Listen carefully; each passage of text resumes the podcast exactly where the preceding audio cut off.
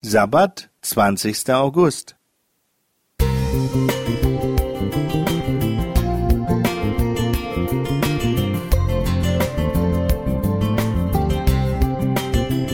Ein kleiner Lichtblick für den Tag.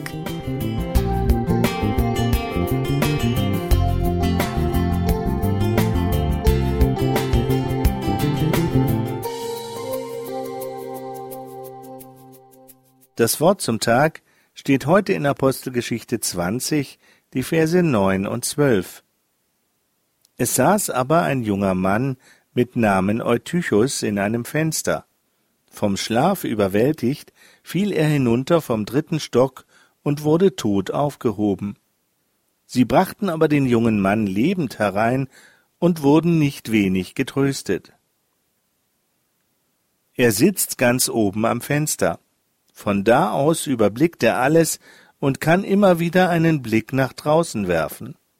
Er sitzt in einer dunklen Ecke, damit niemand ihn sieht. Vielleicht traut er sich auch nicht unter die Heiligen, denn er fühlt sich nicht gut genug. Oder ganz einfach, die Stammplätze vorne sind alle reserviert, kein Platz für Eutychus. Eutychus? Gibt es den auch in deiner Gemeinde? Einen Jugendlichen mit einem Bein drin und mit einem draußen, der seinen Platz nicht finden kann oder will, der sich mit seinem Beobachterstatus arrangiert hat? Merkst du, dass er fallen könnte, dass er sich mehr und mehr distanziert? Eutychus ist der Jugendliche aus einer anderen Stadt, der hier studiert und keine gläubigen Studenten kennt. Fühlt er sich in deiner Gemeinde zu Hause? Er, der morgen Arzt, Ingenieur oder Lehrer sein wird, spürt er, dass sein Potenzial in Gottes Werk gebraucht wird? Er, der als junger Geschäftsmann mit Entscheidungsträgern zusammensitzt, wird er missionarisch unterstützt? Eutychus, das ist der Dauergast, der sich nicht entscheiden kann. Das ist das junge Paar, das in der Krise steckt und sich unbemerkt zurückzieht.